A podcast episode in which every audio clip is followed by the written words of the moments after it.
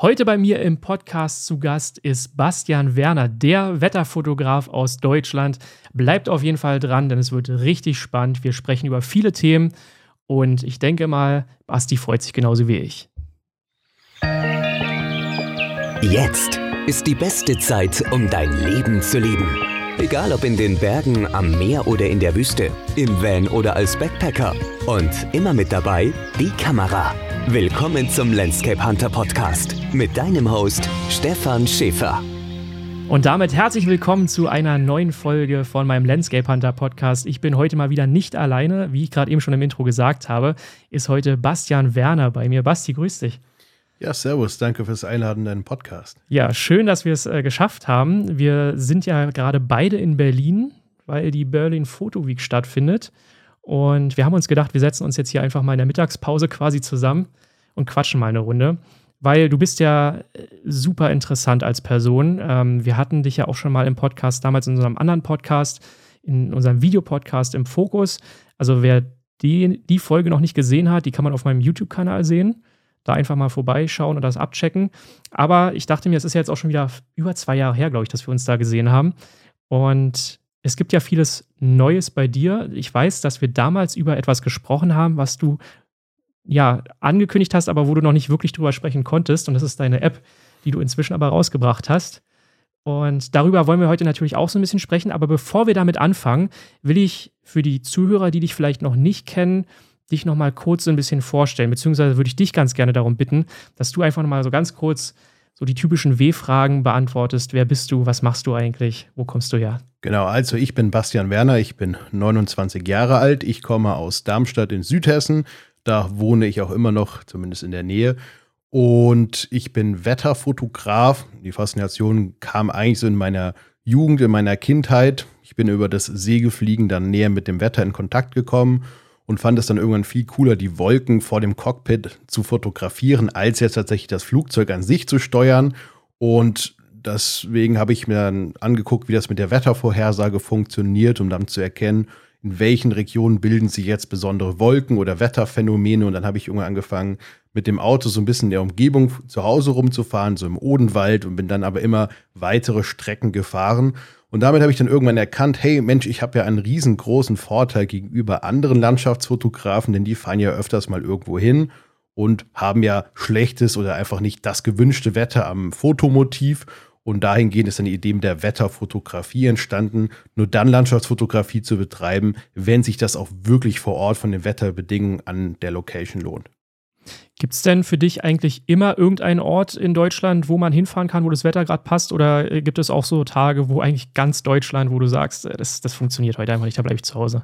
Tatsächlich ja, das liegt jetzt aber auch nur daran, dass ich seit diesem Jahr Astrofotografie angefangen habe, beziehungsweise so Ende letzten Jahres. Und da bringen mir jetzt auch die Tage etwas, an denen eigentlich gar kein Wetter vorhanden ist.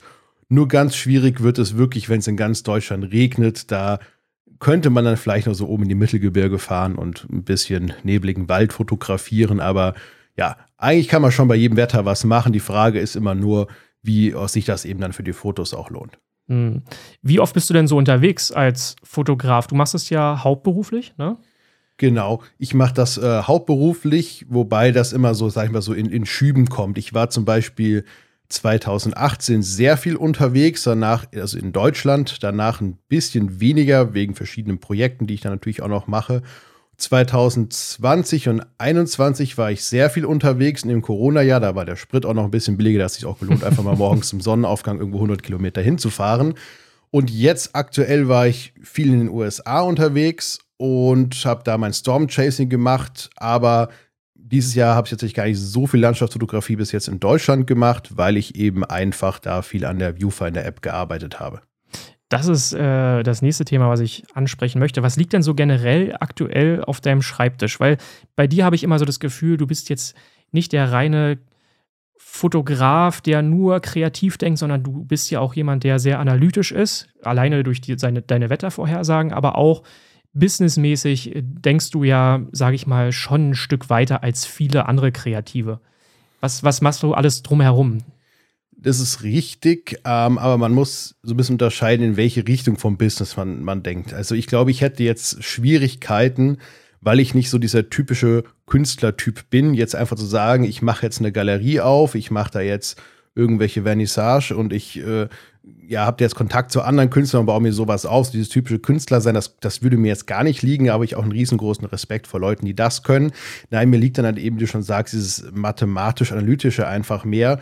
Und auf meinem Schreibtisch, was liegt darum? Ähm, ganz schön viele Sachen immer, weil ich bin immer so, ich arbeite meistens immer drei Stunden an einer Sache, dann mache ich was anderes, deswegen liegen mir drei verschiedene Sachen. Ähm, momentan liegt da tatsächlich, beziehungsweise arbeite ich wirklich mit optischen Programmen, um halt eben optische Systeme zu konstruieren, weil ich mir in den Kopf gesetzt habe, einen speziellen Filter für Polarlichtfotografie zu entwickeln. Und da muss ich natürlich Konstruktionspläne, beziehungsweise, ja, das muss halt engineert werden, muss halt sozusagen diese Beschichtung für den Filter genau auslegen, welche Beschichtung man jetzt braucht, um bestimmte Wellenlängen des Lichtes da jetzt zu blockieren. Das liegt da drauf. Und dann ganz viel mit dem Marktstart von Viewfinder in Benelux. Jetzt kannst du mal ein bisschen genauer auf die Viewfinder-App eingehen. Äh, gibt ja bestimmt auch Leute, die jetzt diese App noch nicht kennen. Ähm, was kann diese App? Was macht die eigentlich? Und seit wann gibt es die denn? Viewfinder gibt es jetzt seit Ende letzten Jahres, also Ende 2021 im Dezember. Und diese App ist momentan eine Wettervorhersage-App für Landschaftsfotografen kombiniert mit Fotospots. Und das, wo wir damit hingehen wollen, ist, dass diese App sozusagen das ultimative Planungstool für Landschafts- und Outdoor-Fotografie ist, wo alles greifbar ist, was ich jetzt als Landschaftsfotograf so an Infos brauche, um mein Foto zu machen. Und ja, wir haben dieses Fotospot-Sharing, da haben wir jetzt erst vor kurzem eine Lösung vorgestellt, wie man das machen kann, ohne dass eben Fotospots zerstört werden, indem man zum Beispiel Fotospots daraufhin bewertet, wie naturerhaltend sind diese. Mhm. Okay, also nochmal kurz zusammengefasst, ich kann dort selber Fotospots eintragen und an diesen Fotospots kann ich dann quasi mir die Wettervorhersage anzeigen lassen. Zum Beispiel gibt es heute ein Abendrot oder Himmelsröte generell. Äh, Wird es ein Gewitter geben? Her habe ich tief hängende Wolken oder all das kannst du dir quasi in dieser App anzeigen lassen. Exakt, genau das. Wir haben da die Wetterdaten des deutschen Wetterdienstes genommen und haben daraus spezielle Algorithmen entwickelt für die Landschaftsfotografie, zum Beispiel eben die Vorhersage von Himmelsröte.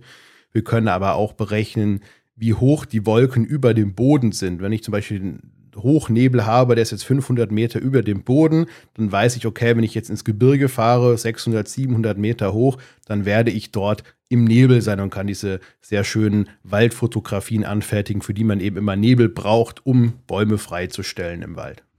Das klingt auf jeden Fall super spannend und ist natürlich für viele Leute, die sich jetzt nicht so krass mit der Wettervorhersage beschäftigen wie du, äh, eine Riesenerleichterung.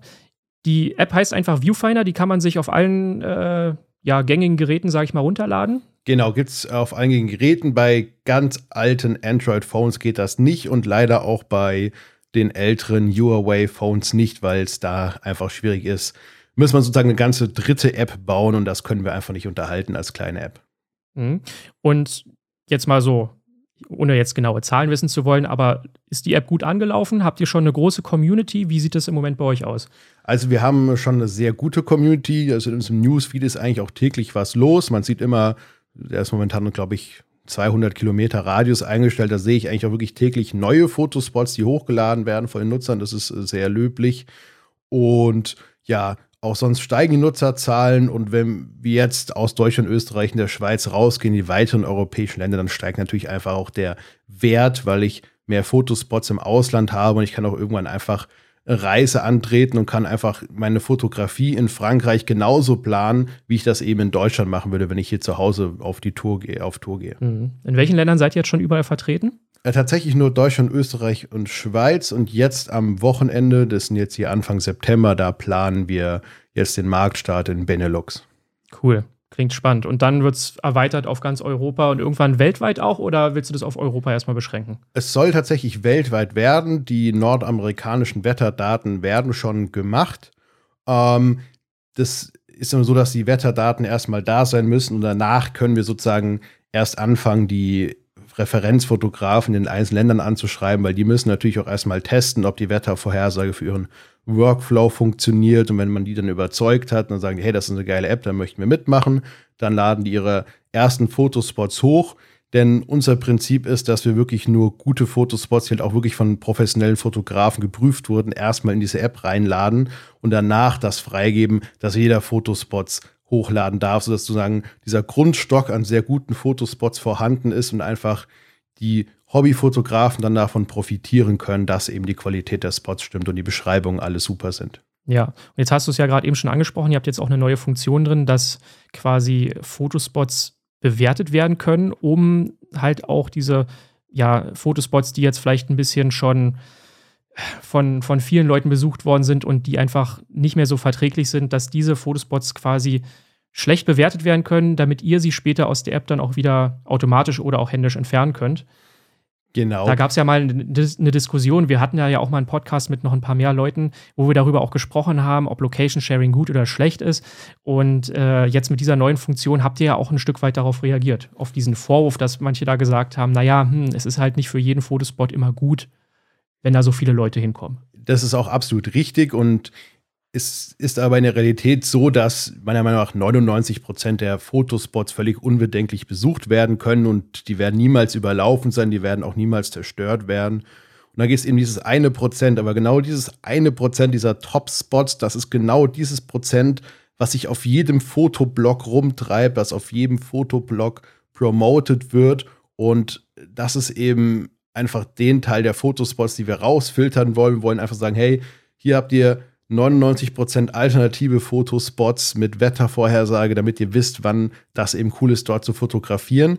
Und deshalb wird jeder Fotospot, der in der App angelegt wird, erst von der lokalen Community. Das kommt dann eben in den Newsfeed lokaler Fotografen. Da haben wir einen Algorithmus drin, der berechnet einfach sozusagen den Umkreis, nicht wie so bei Instagram, dass man so einen Algorithmus hat, der sozusagen guckt, wer ist jetzt der populärste? Und dann kommt sein Foto in den Newsfeed, sondern nein, wer ist denn jetzt näher an mir dran? Und dessen Foto kommt dann eben in meinen Newsfeed, um eben diese lokalen Fotos zu zeigen. Und dann sieht der lokale Fotograf das, wenn ich einen Fotospot hochlade und der kann dann bewerten, weil er den Spot vielleicht kennt, wie naturverträglich ist das? Und wenn dann eben ganz viele Leute dafür voten und sagen, hey komm, der ist völlig der dumme Spot, den macht ihr nur kaputt, geht da mal nicht hin, dann wird er geblockt und er kriegt dann einen Shadow Ban. Das heißt, wir wissen, dass der Spot existiert, aber man kann ihn dann nicht wieder neu anlegen in der App und er bleibt dann unsichtbar. Das klingt auf jeden Fall schon mal super. Lass uns mal ein bisschen über dich noch als, als Person reden. Wie sieht so dein typischer Tagesablauf aus, wenn du jetzt neben der reinen Fotografie halt auch noch ja, Geschäftsführer von so einer App bist? Hast du dann viel am Schreibtisch zu tun oder bist du doch mehr fotografieren selber? Studierst du Wetterkarten nach wie vor oder nutzt du selber nur noch die App? Wie sieht es bei dir aus? Äh, tatsächlich ist eine interessante Frage. Ich nutze tatsächlich, momentan ist auch keine Lüge, fast nur noch meine eigene App, weil es einfach schneller ist, als die Wetterkarten zu schauen. Erst wenn ich dann wirklich ein Ereignis sehe, wo ich sage, ah, das ist jetzt ein bisschen kritisch oder da müsste ich jetzt noch mal nachschauen, dann gehe ich wirklich in die Wetterkarten rein und gucke dann noch mal sozusagen wirklich genau, was das macht. Aber eigentlich haben wir nur sozusagen die Wettervorhersage, also wie schaue ich jetzt in den Wetterkarten Nebel nach, die haben wir einfach genommen, diese, diesen und in einen Algorithmus gefasst und halt in die App getan. Deswegen ist es sozusagen das gleiche Gedankengut, was ich jetzt so händisch machen würde. Deswegen macht das keinen Unterschied in den meisten Fällen. Und ja, von daher mein Tagesablauf, ich bin tatsächlich ein Morgenmuffel, also Abend anfangen Polarlicht zu fotografieren, die ganze Nacht durchmachen, Astrofotografie, ganze Nacht Storm Chase ist kein Problem. Ähm, deswegen, ich stehe wahrscheinlich etwas später auf, so ich so meistens um 9.39 Uhr auf der Arbeit bin. Und momentan mache ich echt viel Schreibtischarbeit, wo ich, ja, sag ich mal, so typische Networking-Kommunikationsarbeit mache, Fotomagazine anschreiben, connect mit Fotografen und dann wieder auf der anderen Seite natürlich ähm, mit den Nutzern zu reden, was wollen die, gucken, wie ist das Feedback, wie laufen die Werbeanzeigen, was kann man da verbessern, welche Vorschläge kommen rein und dann halt sich hinzusetzen, zu gucken, okay, wie sind jetzt die Nutzervorschläge, was wollen die, was haben wir auf unserem Fahrplan, dann eben halt immer wieder schrittweise überlegen, was wird jetzt als nächstes in die App programmiert, weil ja, jede Funktion kostet viel Zeit und wenn man sozusagen die falsche Reihenfolge macht, dann baut man Funktionen an, die keiner möchte und dann wächst die App nicht mehr so gut oder die Leute werden gelangweilt, wie auch immer. Ja, das ist so, das ist so die, die typische Arbeit. Und dann ab und zu mal gibt es dann die Phase, dass ich neue Algorithmen entwerfe. Das heißt, wenn jetzt zum Beispiel das amerikanische Wettermodell fertig ist, dann kann es sein, dass es, wir sagen, hey, den Wetterparameter können wir einbauen oder für das, was weiß ich, südamerikanische Wettermodell, da ist der und der Rohdatenparameter nicht vorhanden, dann muss der substituiert werden, dann muss der Algorithmus geändert werden und dann sitze ich wirklich halt auch dann da, ja, mit MATLAB oder so und designe halt Algorithmen. Das klingt super spannend und für jemand, der davon keine Ahnung hat, es ist natürlich auf der anderen Seite wieder so, okay, ich stelle mir einfach nur vor, dass du am Schreibtisch sitzt und wirklich mathematisch da irgendwie die ganze Zeit äh, denkst und arbeitest. Aber natürlich auf der anderen Seite bleibt dann für dich auch, wenn ich das jetzt so raushöre, nicht mehr ganz so viel Zeit zum Fotografieren wie vielleicht früher. Das ist tatsächlich richtig, aber das hat sich auch dahingehend geändert, dass ich persönlich wirklich so im, im Umkreis von einer sinnvollen Autofahrt morgens zum Sonnenaufgang einfach nichts mehr habe, was ich jetzt noch fotografieren könnte. Also ja wirklich so jeden Fotospot, den ich wollte, irgendwann mal mit Nebel, Abend oder sonst wo einfach im Umkreis fotografiert. Dass jetzt meine persönliche Motivation einfach ist, das mit Viewfinder weiter aufzubauen, dass dann irgendwann halt so stabil ist, dass ich remote von überall aus arbeiten kann. Und dann ist natürlich auch einfach möglich, halt dass ich acht Wochen in den USA Stormchasen zu gehen und dann halt dann jeden Morgen mal drei, vier Stunden lang die App zu managen und dann halt den Rest des Tages Stormchasen zu gehen. Das ist halt so natürlich so mein, mein persönlicher Lebenstraum und da stecke ich ja natürlich gerade momentan sehr viel Arbeitszeit rein und sage lieber jetzt ein bisschen weniger, dafür später deutlich mehr fotografieren. Werbung. Der Sponsor der heutigen Folge ist LexOffice. Mit LexOffice kannst du deine Steuerangelegenheiten ganz einfach erledigen. Denn LexOffice ist ein Programm, was du im Browser nutzen kannst. Es gibt auch eine eigene App dafür und du kannst all deine Belege ganz praktisch einscannen über die Kamera von deinem Smartphone. Du kannst Rechnungen selber schreiben und sie direkt aus dem Programm verschicken. Du kannst all deine Einnahmen und Ausgaben im Dashboard sehen und dir wird auch sofort live berechnet, wie viel du für deine Steuer zurücklegen solltest. Natürlich kannst du das Ganze dann ganz einfach über Elster direkt an dein Finanzamt schicken oder aber du lässt deinen Steuerberater nochmal rüber gucken, dem kannst du einen extra Zugang nochmal geben und das alles nochmal überprüfen lassen. Aber auf jeden Fall ist LexOffice eine super Arbeitserleichterung, wenn du deine Steuern ganz einfach machen möchtest und das Ganze dir aber eigentlich vom Thema gar nicht so sehr liegt. Denn LexOffice übernimmt das meiste für dich. Also auf jeden Fall mal abchecken. Der Link dazu ist unten in den Show Notes. Wie groß ist denn euer Team, äh, mit dem du da arbeitest, dann an so einer App? Also, wie kann man sich das vorstellen? Bist du da alleine? Hast du einen, einen Programmierer? Hast du noch jemand fürs Marketing? Ähm, ich habe einen, oder was heißt, ich habe, wir sind ja sozusagen ein, ein Team, wir sind ja Anteilhaber gleichermaßen an, an der Firma, aber ich bin eben halt der Geschäftsführer und was auch nicht heißt, dass ich mehr zu sagen habe, wir stimmen alles immer gleich ab. Ähm, nur ich bin halt sozusagen das der Mittelsmann. Also ich kenne halt die Kunden, ich weiß, wie die Idee weitergeht. Und Stefan ist halt unser sehr genialer Programmierer, ist auch Stefan, der ist wirklich so, äh, der ist auf die Welt gekommen und man hat diesem äh, Menschen einen uralt Computer in die Hand gedrückt und er hat angefangen zu programmieren. Und ja, er ist halt einfach sehr genial da drinne. Und es ist noch niemals vorgekommen, dass er nicht eine Lösung für irgendein Problem gefunden hätte am nächsten Tag und sagte, das baue ich so und so ein. Das ist sehr cool. Und dann Jürgen ist äh, Meteorologe, hat seine eigene Firma in Darmstadt, Meteor Solutions. Und er ist halt eben Anteilhaber bei uns in, in Viewfinder und ja, ein sehr guter, äh, ja, sehr guter Geschäftsmann oder auch, ja, sehr guter, auch eine sehr, sehr nette Persönlichkeit. So, das war das Wort, was ich gesucht habe. Denn man musste ja, ich musste irgendwann ja einfach mal zu ihm gehen und sagen, hey, ich habe da so eine Idee, ich kannte ihn ja vorher auch nicht richtig. Lass das mal machen. Und er hat gesagt, okay, das können wir machen. Und dann sagt er eben in seiner Firma, die Softwarelösung für die Meteorologie machen, hey, das und das äh, wird jetzt für Viewfinder entwickelt und das sind die Algorithmen, die gebraucht werden und dann entwickeln die eben, also ich entwickle die Algorithmen, die programmieren die Algorithmen, dass sie dann auf das Wettermodell, auf die Rohdaten vom Deutschen Wetterdienst passen und dass eben die Daten auf dem Server dann bereitgestellt werden. Und bei Stefan findet das Ganze dann sozusagen Anklang. Die Wetterdaten vom Deutschen Wetterdienst kommen zusammen mit Stefans äh, App treffen sich dann da drin und mein Job ist, das Ganze dann quasi so zwischen allen Stationen immer zu vermitteln. Klingt super, super spannend. Ich würde ganz gerne noch mal so ein bisschen auf deinen Fotografiestil eingehen. Mhm. Wie würdest du den selber beschreiben? Bist du so der klassische Landschaftsfotograf, der halt ein bisschen mehr aufs Wetter achtet? Oder bist du jemand, der eher ein bisschen mit Teleobjektiv arbeitet? Wie, wie würdest du das selber beschreiben? Also ich bin auf jeden Fall der klassische Ultraweitwinkelfotograf. Ähm, ich liebäugel auch schon die ganze Zeit mit dem 11 mm Objektiv, was Felix da auch die ganze Zeit benutzt, weil er macht ja eigentlich auch fast nur Ultraweitwinkelfotos. Ja. Das so, das natürlich dann, weil da der Himmel halt eben gut reinpasst. Ähm, ich arbeite auch manchmal mit dem Teleobjektiv, aber ich selten. Also nur für so typische Nebellandschaft, wenn man so diese Schichten hintereinander hat, in, in, im Tal oder sowas, mehrere Hügel hintereinander. Mal so den klassischen Kilian Schönberger Nebelschuss vom Bayerischen Wald zu den Alpen rüber. Sowas mache ich dann auch, aber die meiste Zeit ist es äh, wirklich einfach sehr weitwinklig und auch ähm, so bearbeitet, dass es so ist, wie ich es erlebt habe. Also es ist sozusagen immer ein Ticken mehr, als man das jetzt sozusagen optisch vor Ort feststellt, aber es ist immer noch mal ein Unterschied, ähm, wenn ich das einfach roh lassen würde, das Foto, dann kommt einfach die Stimmung nicht raus, die ich in dem Moment gefühlt habe, wo ich da wirklich live in 3D in der Natur gestanden habe, über dem Nebelmeer, die kommen einfach auf so einem gedruckten Foto nicht raus und dann kann man einen kleinen Ticken mehr bearbeiten und das ist sozusagen das, was ich mache. Hm. Nutzt du auch sehr gerne so extravagante Vordergründe oder ist dir das gar nicht so wichtig? Also du, du bist ja schon eher jemand, der wirklich auf den Himmel dann achtet, ne? Das ist richtig, aber auch für mich ist der Himmel tatsächlich nur ein Hintergrund. Und das unterscheidet auch diese typischen Stormchase in den USA, die sich an den Straßenrand stellen und einfach so 5% Vordergrund, 95% Superzelle fotografieren.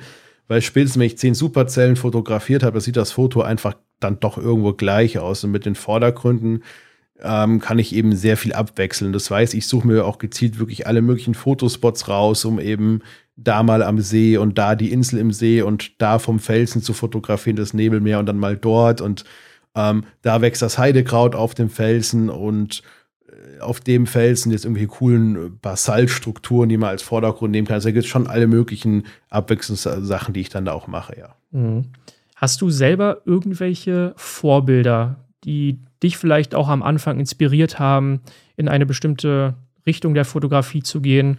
Oder guckst du dir einfach auch gerne andere Arbeiten an, vielleicht sogar Fotobücher von irgendwelchen Fotografen, wo du sagst, ey, das würde ich jetzt auch mal hier den Zuhörern empfehlen, dass sie sich sowas mal angucken, neben natürlich deinen Bildern. Ja, tatsächlich. Ähm, Namen sind Beispiel, äh, habe ich eben schon gesagt, Kian Schönberger ist ein sehr krasses Vorbild für mich, weil er wirklich einfach einen sehr, sehr guten Bildlook hat und er hat wirklich ein sehr gutes Auge auf diese typischen Nebellandschaften und das ist auch einfach für die Wetterfotografie ein wichtiges Thema. Dann äh, Mike Hollingshead, das ist ein amerikanischer Sturmjäger, das war so einer der ersten, der wirklich angefangen hat, so das mehr ästhetisch zu fotografieren, diese Gewitter als rein dokumentarisch. Und der hat 2000 schlag mich tot, 2007, 2006 hat er das erste Bildband über dieses Thema Storm Chasing rausgebracht, so, wo das noch mit so 4 Megapixel DSLR fotografiert wurde. Und das habe ich damals geschenkt bekommen, das Buch. Und ja, zum Beispiel bin ich heute auch mit ihm bei Facebook, in Anführungszeichen, befreundet und habe ihn auch, glaube ich, schon in den USA, habe ich ihn schon mal gesehen, aber nicht mhm. richtig direkt getroffen. Und ja, das ist ganz cool. Das ist auch noch ein Vorbild. Ähm, wen finde ich noch extrem krasser? Warte, jetzt fällt mir. Ähm, ich, ja, ja. Ah, es fällt mir gerade der Name nicht ein. So, das ist jetzt viel peinlich. Wenn es mir einfällt, sage ich das. Macht ja ich, ich, ich weiß, dass du zum Beispiel Laia Locardi ja eigentlich auch einen ganz guten Fotografen findest. Hatten wir zumindest mal drüber gesprochen. Oder? Das ist richtig. Ja. ja das ist richtig. Laia Locardi, genau. Ähm, Finde ich auch extrem klasse. Ich mag vor allen Dingen, weil er ist sozusagen das, das, das Original dieses typischen Landschaftsfotografen, mhm. Traveler Lifestyles. Das ist einfach so, dass, das wird er auch immer sein. Mhm. Und den sehen wir nachher auch übrigens genau. hier auf der Berlin Photo Week. Den ja, treffen also wir nachher. Das ist auch ein Hauptgrund, warum ich hier bin, weil ich hoffe, ihn davon überzeugen zu können, dass er vielleicht ein bisschen mithilft, Viewfinder auch in den USA groß zu machen, weil er wäre einfach eine Person, die mit seinem Wissen und seiner Erfahrung, seiner Unmengen an Location, die er fotografiert hat, auf jeden mhm. Fall da einen wertvollen Beitrag zu leisten könnte. Ja, denke ich auch. Und ich habe vorhin schon ein bisschen mit ihm quatschen können. Ich war vorhin schon auf einem Event. Ähm, einfach auch eine super Persönlichkeit. Ich würde ihn auch super gern mal hier im Podcast haben. Natürlich wäre der dann auf Englisch. Aber äh, grundsätzlich, also Elia Locardi kann ich auch nur jedem empfehlen, da mal reinzugucken. Ich würde ganz gerne mal ganz kurz so ein bisschen, auch wenn es ein bisschen nerdyhaft ist, aber äh, ich glaube, viele Zuhörer interessiert es auch, mit welchem Equipment du eigentlich fotografierst. Ja, ähm, tatsächlich habe ich so diese Phase des Equipment Geeks irgendwann hinter mir gelassen, als ich dann angefangen habe, richtig zu fotografieren. Ich habe auch momentan gar nicht mehr so eine Ahnung, welch, was jetzt wirklich auf dem Markt besser ist.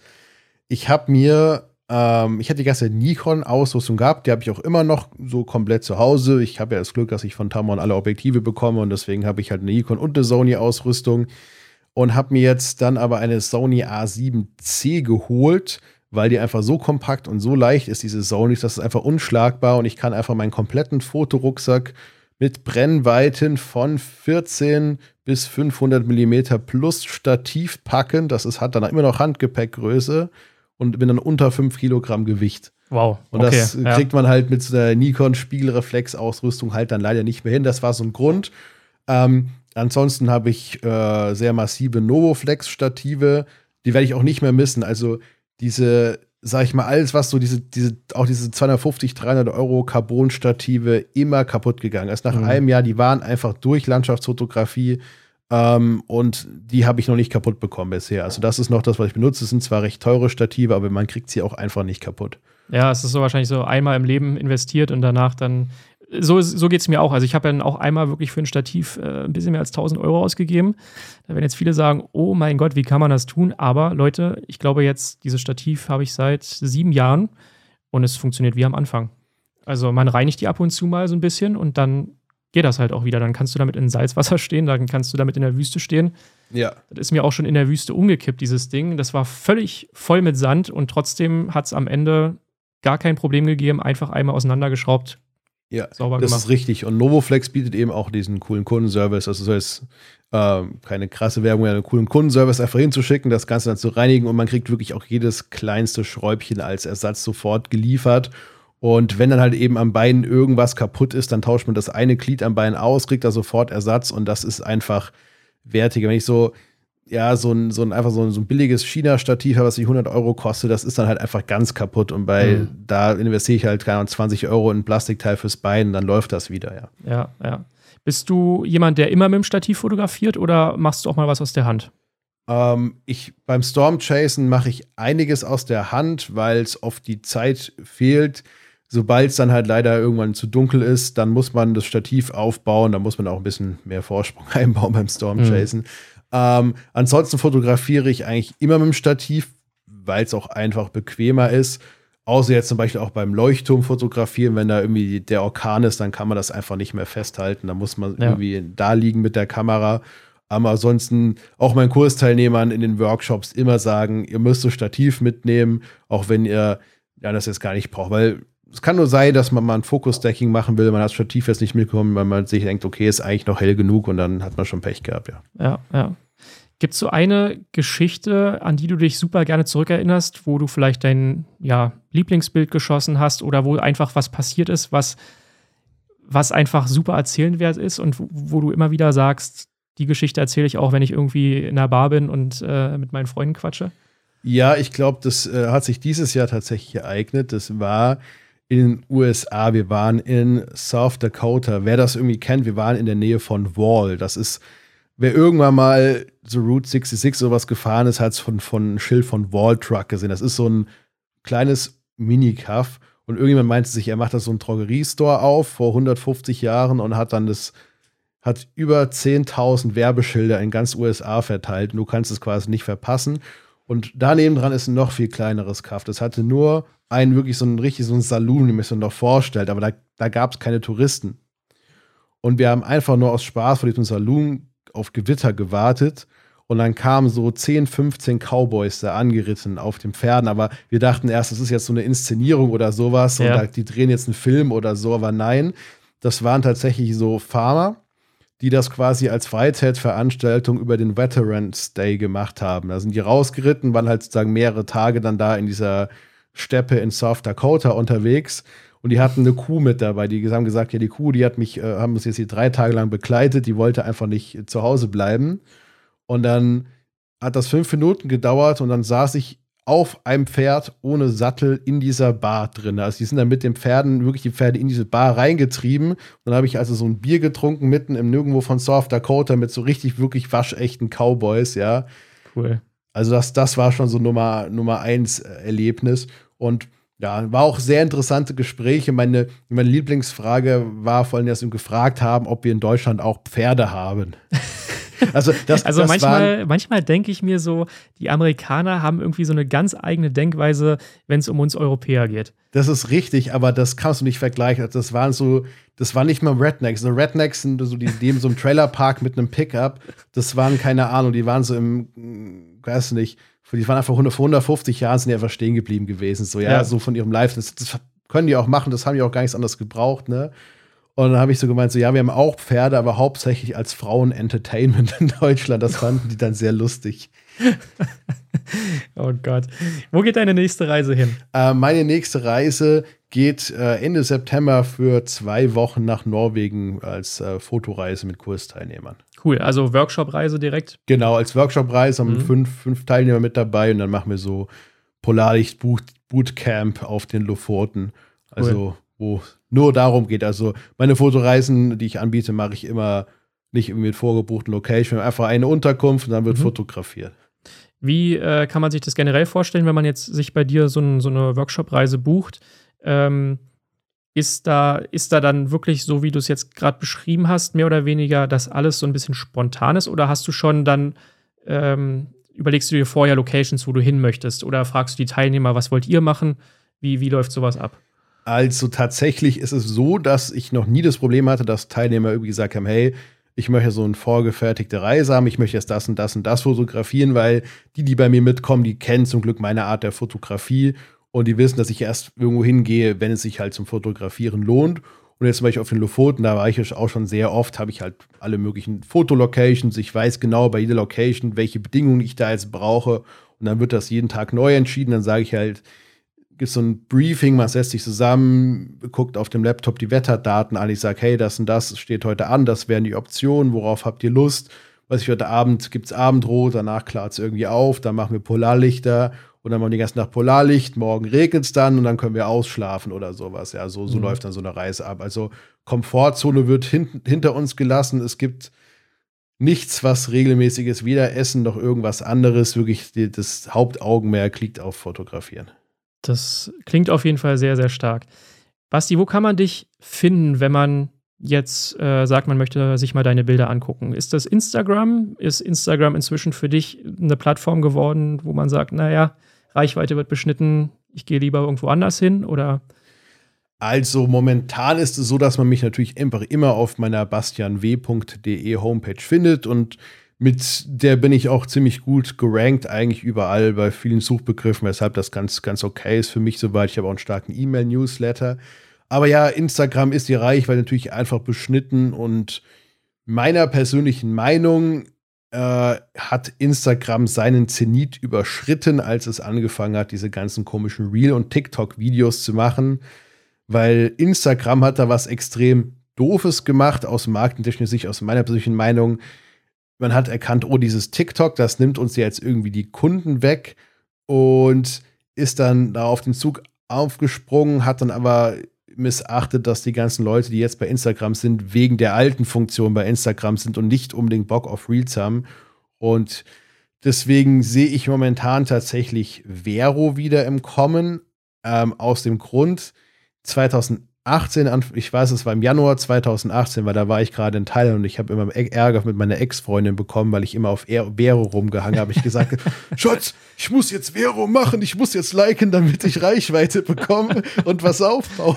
Da war es dann ein bisschen sauer, wenn ich das mal so eine Stunde am Tag gemacht habe. Nein, das war damals ja so Influencer induziert, also der Besitzer von Vero hat Influencer auf Instagram gekauft und gesagt, macht mal jetzt hier Fame. Mhm. Ähm, damals war das Problem, dass Instagram da so auch in seinem Zenit gestanden hat. Ja, super Reichweite, es lief noch bei jedem, es war geil, richtig krasser im Trend. Und daher brauchte man kein zweites Instagram. Ja. Jetzt ist Instagram aber ein TikTok geworden und TikTok ist immer noch mehr TikTok als Instagram TikTok ist. Aber Instagram ist nicht mehr das, was die Leute für Instagram halten wollten. Aber Vero ist jetzt da und ist das, was eben Instagram eigentlich mal so war. Und es macht tatsächlich auch einfach mehr Spaß, weil man sieht nur Fotos im Newsfeed, man sieht nur die Fotos, die man möchte im Newsfeed von den Leuten, die man, denen man folgt. Und es ist jetzt organisch passiert. Es gab, die waren, es hat sich in Vero vier Jahre lang nichts geändert. Das mhm. bedeutet, dass vier Jahre lang keiner Geld in die Hand genommen hat und da was anderes draus zu machen, dass der ganze Hype daraus jetzt entstanden ist, weil die Leute auf einmal Bock drauf haben, weil wenn ich jetzt jemand wäre, der diese App nochmal hype, als wenn ich der Besitzer wäre, ich hätte die App neu aufgebaut, mir überlegt, was wollen die Kunden, neu aufgebaut und dann nochmal mit einem neuen Produkt an den Markt gekommen. Aber seit vier Jahren ist das nicht, hat sich nichts geändert. Ja. Deswegen denke ich eben, dass Vero jetzt einen organischen Hype erlebt und da wirklich ein ja, neues Instagram werden könnte, meine persönliche Meinung. Wobei ich natürlich sehr gespannt drauf bin, ob das so bleibt, wie es jetzt ist, weil natürlich müssen die auch irgendwann Geld verdienen. Und das tun sie ja aktuell nicht wirklich, soweit ich weiß. Also Werbung wird da drauf nicht geschaltet ähm, womit sollen sie Geld verdienen? Also entweder äh, wird es irgendwann ein Abo-Modell geben oder es wird dann doch Werbung geschaltet. Äh, das ist richtig. Und ähm, ja, das ist tatsächlich so das, was so die Frage. Also momentan halten sich auf Vero, denke ich, vor allen Dingen viele in Anführungszeichen Influencer auf und wenig normale Leute, die sich mit ihren Freunden connecten wollen. Das ist so ein bisschen noch der Unterschied. Aber das hat Instagram hat das auch lange verpasst, diesen, diesen Trend. Ja, ähm, ich kann, da kann ich schwer was dazu abschätzen. Ich wäre froh, wenn es ein Abo-Modell gibt, wenn man sagt, man zahlt dafür einfach nur einen symbolischen Euro oder seien es auch fünf Euro pro Jahr, würde ich einfach bezahlen. Finde ich, find ich für Social Media völlig fair dafür, dass die Daten dann nicht verkauft werden. Ja, ist die Frage einfach, wie, wie das dann monetarisiert wird. Ja, ich bin sehr gespannt drauf. Also, das ist auf jeden Fall eine Sache, die wir beobachten werden, wie es in Zukunft ist. Wenn ihr selber auf Vero seid, dann könnt ihr natürlich Basti und auch mir folgen. Wir freuen uns darüber sehr. Basti, abschließende Frage. Wenn jetzt jemand zu dir kommt, der vielleicht schon ein bisschen Landschaftsfotografie betrieben hat, aber sich mit dem Wetter gar nicht auskennt, was rätst du ihm? Oh, das ist schwierig. Ich würde jetzt einfach erstmal direkt meine Videokurse sagen, weil ich habe da einfach so viel Arbeit reingesteckt. Es ist das Beste, was man tun kann. Denn ich sag mal so, diese 5 oder 2 Prozent der Wettervorhersage, die ich jetzt für die Landschaftsfotografie brauche, beinhalte, dass ich vorher mal 98 Prozent noch zusätzliche Wettervorhersage gelernt habe. Ich meine, ich kann Hurricanes vorhersagen, Orkane, was man das brauche ich als Landschaftsfotograf gar nicht. Und diese 2 Prozent sind eben in dem Video zusammengefasst und das ist eben einfach alles, was ich brauche. Also bessere Value for Time bekomme ich da eigentlich jetzt nicht. Also, mhm. ja. Die Videokurse gibt es auf deiner Webseite, genau, bastianw.de auf bastianwd. Und du hast auch Bücher geschrieben oder ein Buch zur Wetterfotografie. Kannst du das auch empfehlen oder ist das, sind die Videokurse eigentlich derselbe Inhalt, nur du kriegst sie noch in kompakterer Form und musst nicht lesen? Genau, also ich bin auch mittlerweile lesefaul geworden, aber nein, das Video ist einfach so viel schöner, weil ich ganz viel Information, grafische Information präsentieren kann, die ich in einem Buch niemals zeigen kann. Und gerade bei dieser Wettervorhersage mit Wetterdaten auf 2D-Satellitenbilder, Wetterkarten, das kann man einfach im Buch nicht so präsentieren. Und deswegen, äh, auch wenn ich das Buch damals geschrieben habe, würde ich mich sagen, okay, das kann man noch lesen, wenn man sagt, man möchte sich mit den Grundlagen auseinandersetzen, viel mehr Details drin, aber wenn ich jetzt wirklich das nur für die Landschaftsfotografie nehme, einfach die Videokurse, da hat man mehr von. Cool. Also klare Empfehlung, wenn ihr Bock darauf habt, euch mit dem Wetter ein bisschen mehr auseinanderzusetzen, damit eure Fototrips vielleicht noch ein bisschen effektiver werden und ihr nicht umsonst irgendwo hinfahrt, dann einfach mal bei bastianw.de vorbeischauen. Basti, vielen, vielen Dank für deine Zeit. Wir gehen jetzt gleich gemeinsam aufs Boot und schippern ein bisschen über die Spree, werden dort Ilaya Lokali noch treffen und ein bisschen quatschen. Übrigens auch vielen Dank an Steffi, die hier im Hintergrund sitzt und, und ihr Hotelzimmer zur Verfügung stellt, damit wir hier unseren Podcast aufnehmen können, weil tatsächlich auf der Fotoweek war es ein bisschen laut. Das also, Danke an Steffi. und, und wir werden äh, uns jetzt auf den Weg machen. Basti, wie gesagt, danke für deine Zeit und ich danke euch allen, dass ihr zugehört habt. Ich hoffe, wir hören uns nächste Woche Freitag wieder bei einer neuen Folge. Und ansonsten natürlich lasst ein Abo da und schreibt eine coole Rezension. Bis ja, dann, dann macht's mal gut. Das war der Landscape Hunter Podcast. Ab sofort keine Folge mehr verpassen. Direkt abonnieren in allen gängigen Portalen. Und nicht vergessen, jetzt bei Instagram folgen, Stefan Schäfer 90 oder direkt auf die Website www.stefanschäfer.de. Bis zum nächsten Mal. Und jetzt ab nach draußen.